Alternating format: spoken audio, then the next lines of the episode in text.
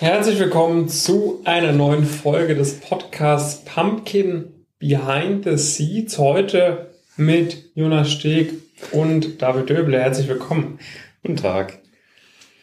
Ja, in der heutigen Folge soll es mal um den wahren Grund gehen, warum wir eigentlich wirklich Pumpkin gegründet haben. Ja, da gibt es ja verschiedene Theorien. Ja, warum, warum habt ihr das gegründet? Und wir werden heute mal wirklich aufdecken, was denn der wahre Grund dafür ist. Genau, wir haben immer mal wieder so die, diesen Weg dahin erklärt und dann auch irgendwie, warum wir uns an der Gabelung irgendwie dafür entschieden haben, aber was so, was so die spezifischen irgendwie Learnings waren oder sowas, darüber haben wir, glaube ich, so im Detail noch nicht gesprochen. Ja, ja. Aber wie immer beginnen wir erstmal mit äh, einer kleinen Rekapitulisierung äh, der letzten Wochen oder der letzten Woche eigentlich. Ich würde vorschlagen, wir fangen bei dir an. Mhm. Bei dir, du hast die Woche nicht so viel gemacht, ne? Was? oh Gott, Alter. Ähm, also, diese Woche ähm, ging so ein bisschen weiter. Das, das Thema, was ich auch letzte Woche, hatte ich auch letzte Woche als, als Vorstellung gegeben, irgendwie, dass, äh, dass ich mit äh, Lino irgendwie noch ein paar, ein paar Themen besprochen habe, wie wird wirklich irgendwie ähm, das, das Feedback auch entsprechend ähm, channelt. Wir haben noch so ein paar andere Themen dann irgendwie, irgendwie angegangen, dass so das Management von unserem Discord zum Beispiel dann bei ihr irgendwie, irgendwie liegt. Äh, das, das sind halt so, so Themen, wo man einfach ein bisschen, bisschen Zeit auch, äh, auch investiert. Genau, sonst äh, habe ich äh, diese Woche, sind wir gerade dabei, unser CRM-System ein bisschen, ein bisschen umzubauen, habe ich mir wirklich nochmal Zeit genommen, detailliert aufgeschrieben, welche Schritte eine Person bei uns irgendwie, äh, irgendwie durchläuft und äh, was es dann für Abzweigungen gibt und wie man von dem einen Weg zum anderen Weg kommt und so weiter und so fort. Anstatt einfach irgendwie damit loszulegen und einfach mal irgendwas zu machen, habe ich irgendwie ähm, dadurch jetzt, glaube ich, einen ganz guten Plan, wo es jetzt darum geht, das dann irgendwie auch in die Realität auch, auch umzusetzen. Und äh, ja, das waren, glaube ich, so die, so die Hauptthemen.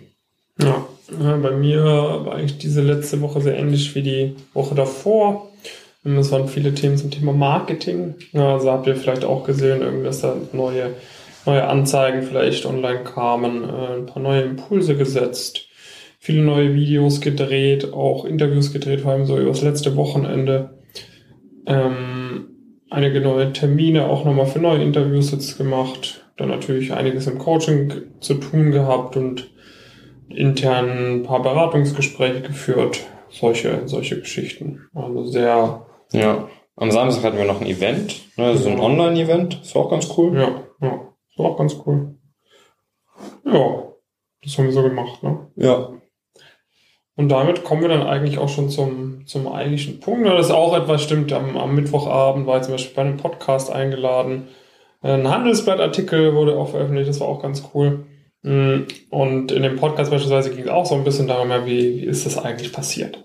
Mhm. Wie, wie kam es eigentlich dazu, dass, dass ihr da gegründet habt?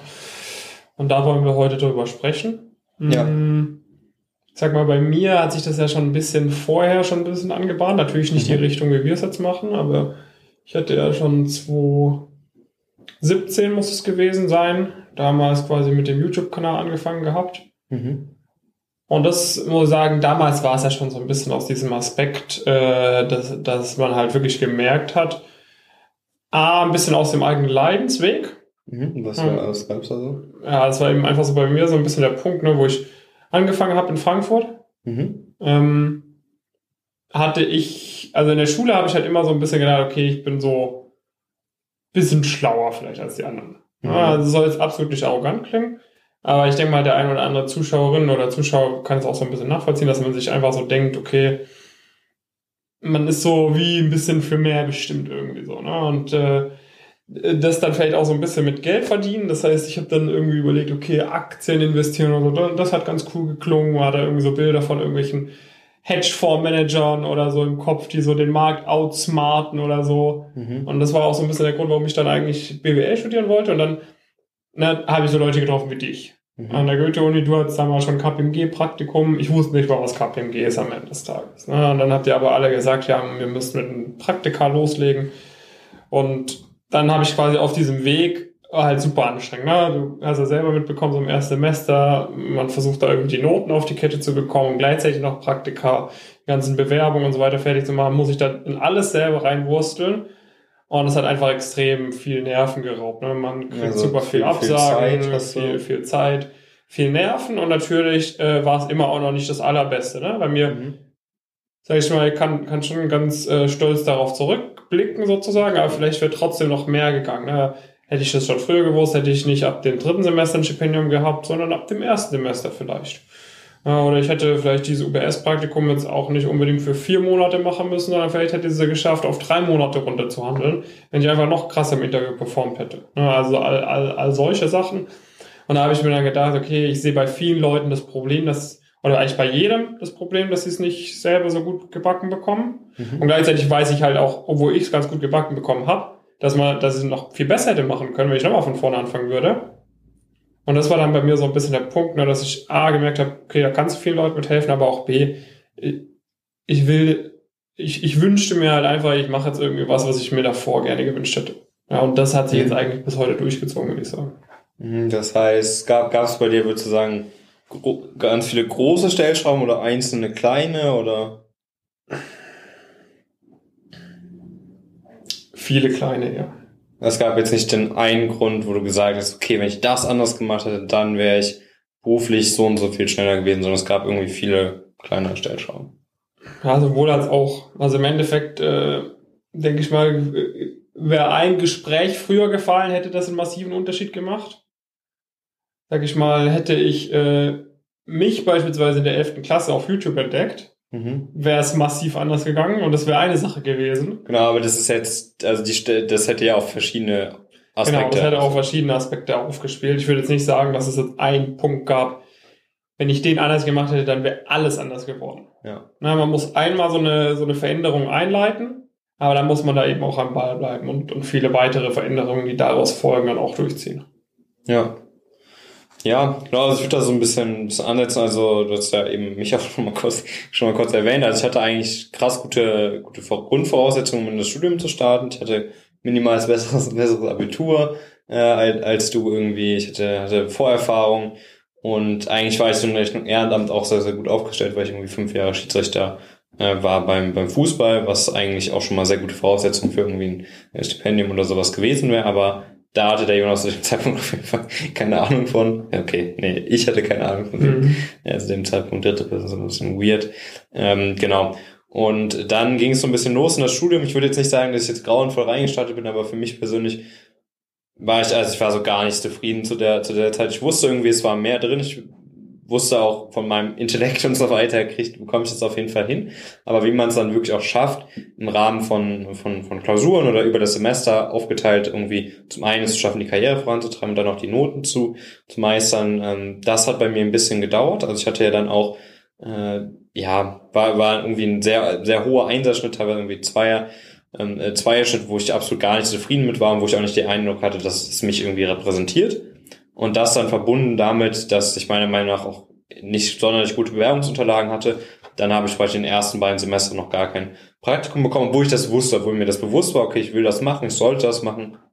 Nur es ging halt dann, äh, dann zu dem Zeitpunkt nicht. Dann habe ich da mich auf den Ebenen weiterentwickelt und habe so dann auch wirklich geschafft, äh, dass, dass das dann dazu geführt hat, dass ich ein erstes Praktikum bekommen habe. Und dann habe ich auch eine Zusage von einer äh, ja, von einer der, der Boutiquen irgendwie äh, schlecht hinbekommen, da auch sogar zum Interview. Und dann war es da wiederum äh, dann wieder der Fall irgendwie, ähm, dass ich irgendwie vorher so ein paar andere Sachen erstmal irgendwie erleben musste, äh, um daraus zu lernen.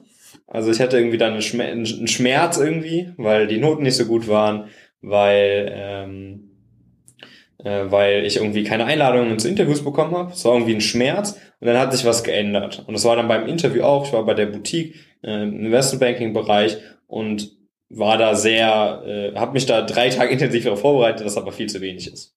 So. Mhm. Und äh, das hat dann natürlich auch nicht geklappt und das war dann wieder so eine schmerzhafte Erfahrung, die dann wiederum dafür dazu geführt hat, dass ich, äh, dass ich danach die Schritte gehen konnte, die ich, die ich gegangen bin. Das heißt, es gab irgendwie mehrere Schmerzpunkte, auch auf verschiedenen Ebenen, also mehrere Stellschrauben, die man irgendwie, irgendwie bewegen konnte.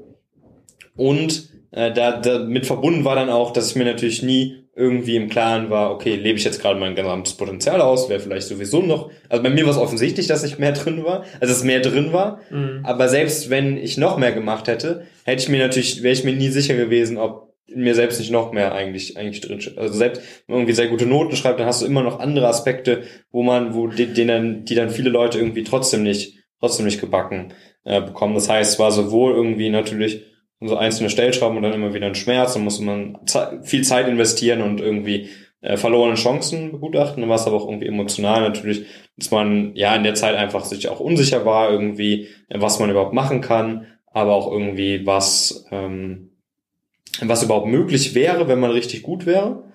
Und äh, dann hat das natürlich letztendlich dann dazu geführt, dass ich bei mir auf jeden Fall hundertprozentig sagen kann, dass wenn ich die Sachen, die ich heute weiß, diese ganzen Themen, wo ich teilweise schmerzhafte Erfahrungen gemacht hatte, wo ich mir emotional irgendwie dann nicht immer ganz, ganz sicher war, wo ich dadurch dann irgendwie natürlich auch letztendlich Geld verloren habe, ähm, äh, würde ich die Schritte auf jeden Fall viel schneller gehen können mit einer höheren Sicherheit. Sehr würde mir deutlich einfacher fallen.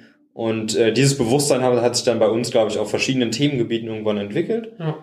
Ne, also äh, bei, äh, bei mir war es dann vor allen Dingen auch die, auch die Interviews, die Finalen, wo ich dann wirklich geschafft habe, okay, ich habe eine sehr, sehr hohe Wahrscheinlichkeit, wenn ich ein Interview gehe, dass das auch gut läuft. Einfach auf Grundlage von ein paar, paar Learnings, die ich gemacht habe und ich weiß genau, wie ich Praktika aufeinander irgendwie aufbauen kann und aufbauen, äh, aufbauen muss. Und da bin ich mir sicher, dass ich diese, diese Praktika, äh, also insbesondere zum Beispiel das Praktikum bei Triton, was mein letztes war, das auf jeden Fall ein Jahr früher hätte machen können, was man jetzt monetär umrechnen kann und dann kommt man auf einen sehr hohen Betrag auf jeden Fall. Ja. Ja, genau. Also es ist eigentlich immer so dieser Punkt, ne? Man hätte viele Sachen irgendwie klüger angehen können. Äh, jetzt bei mir ist ein sehr gutes Beispiel, sage ich mal, ich, wenn du hast ja auch mitbekommen, wir haben jetzt in dem, oder ich hatte jetzt in dem ersten Jahr Studium nicht wirklich ein Studentenleben. Ja. Hätte man ein bisschen klüger anstellen können, da wäre ein bisschen mehr Freizeit drin gewesen, beispielsweise. Oder auch dann der restliche Verlauf vom Studium hätte man auch deutlich smarter herangehen können. Genauso an das, was wir jetzt heute machen, hätte man auch viel smarter herangehen können. Und ja. eigenes Unternehmen zu gründen, so hätten wir uns da von Anfang an irgendwie Mentoren gesucht oder so, die uns da unterstützen können, die genau sowas schon mal gemacht haben wären wir viel, viel schneller äh, unterwegs gewesen, hätten viel eher jetzt hier ein großes Büro mit Mitarbeitern und so, als, als wie wir es jetzt geschafft haben, weil man halt äh, immer am Anfang so arrogant ist und denkt, das kann ja nicht so schwer sein, das haben ja andere schon geschafft und man kriegt da selber noch viel besser hin. Anstatt einfach mal erstmal mit vielen Leuten zu sprechen, die das auch schon geschafft haben. Ja, genau, also es ist ja auch gar nicht, also man, man kommt ja irgendwann auch selbst nicht. Ich meine, ich habe es ja auch irgendwie, irgendwie geschafft und es war jetzt nicht so, dass, dass, dass man auf mein Profil guckt und denkt, okay, da ist jetzt viel falsch gelaufen. Aber wenn man halt mal wirklich da in den Maschinenraum irgendwie geht und sich anschaut, welche Schritte es gab und was, was in der Zwischenzeit sich getan hat, dann war es auf jeden Fall so, dass wenn man mehrere Stellschrauben irgendwie an denen gedreht hätte, mhm. da die Bewerbung von vornherein besser gemacht hätte, dass Lerntechnik und so weiter bewusster ähm, gewesen wäre, vielleicht irgendwie noch anderes, äh, noch mehr, noch mehr Leute irgendwie früher kennengelernt hätte, dass da mit diesen vielen kleinen Stellschrauben ich, dadurch, dass ich irgendwie dann das, das erste Jahr irgendwie dann so ein bisschen ähm, schon gut gemacht habe und ich glaube, die meisten wären damit auch zufrieden irgendwie.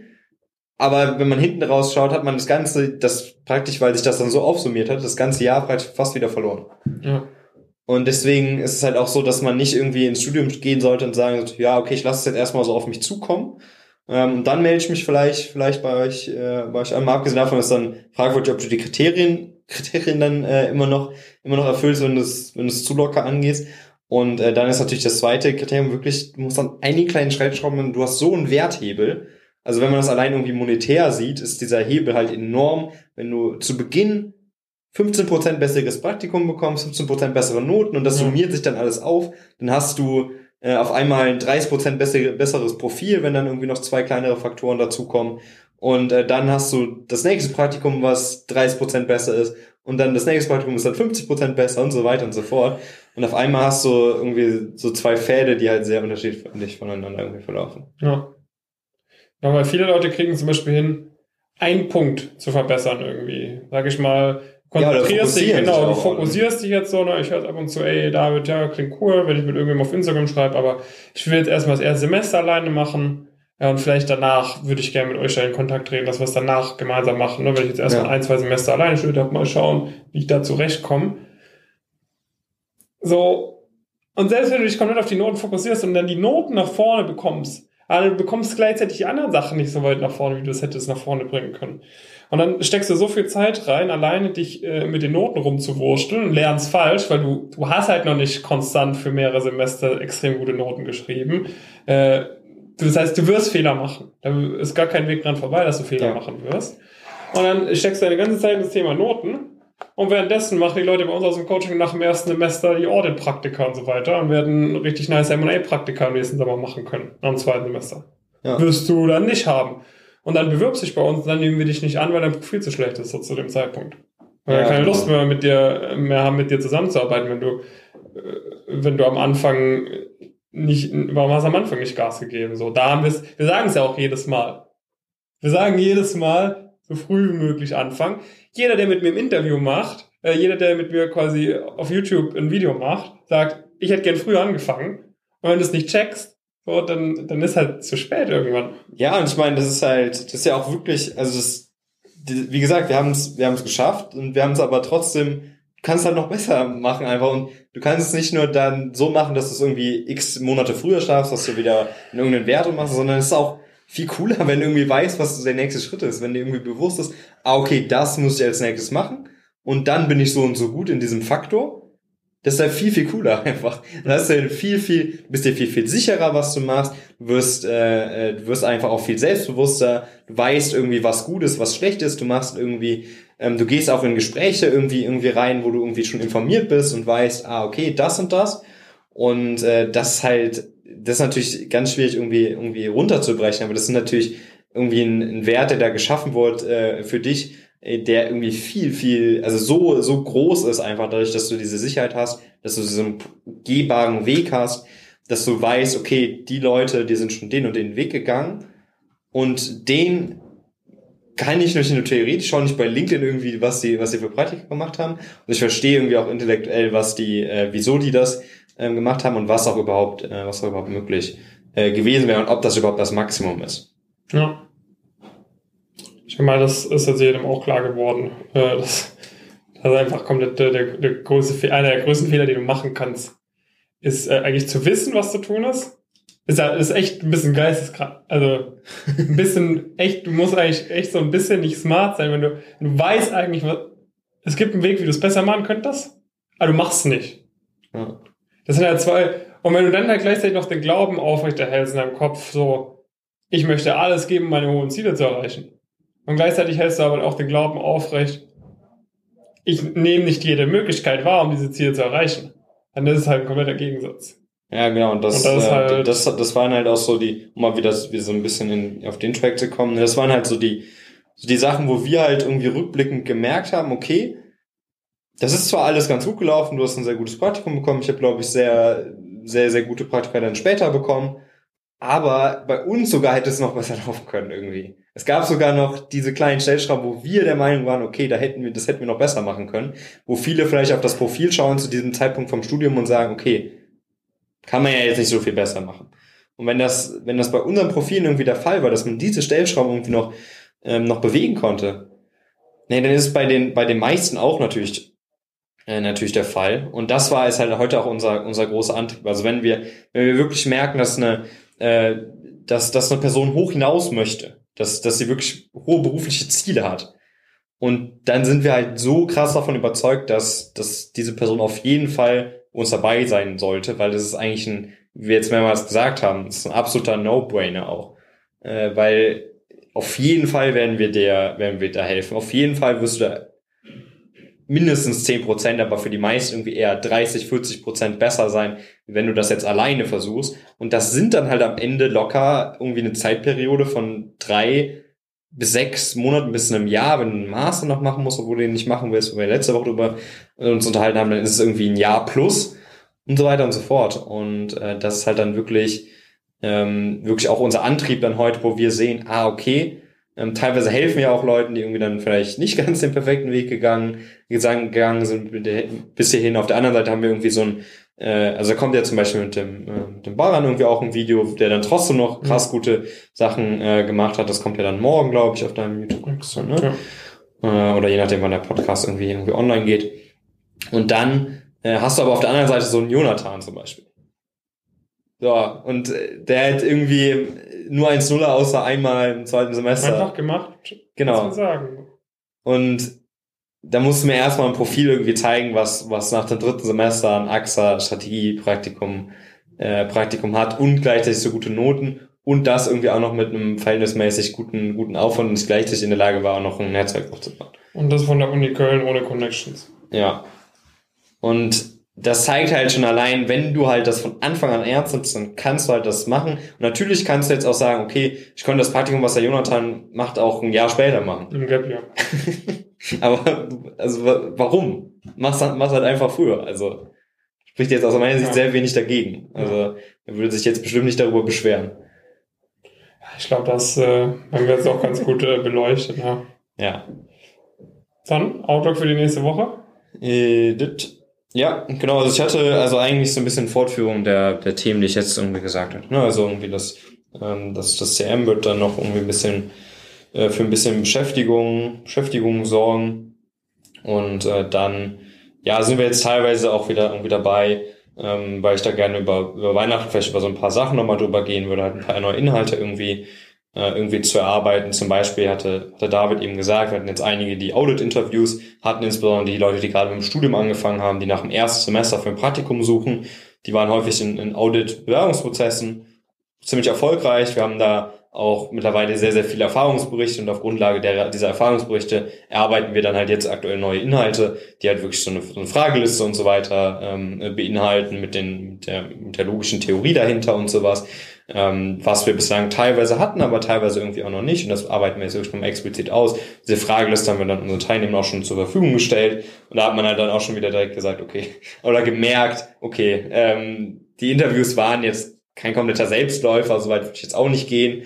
Aber gut, die meisten Fragen, die irgendwie dran kamen, waren irgendwie vorher, vorher klar und konnten einfach enormen Mehrwert daraus ziehen. Und dieses Praktikum hilft ihnen enorm.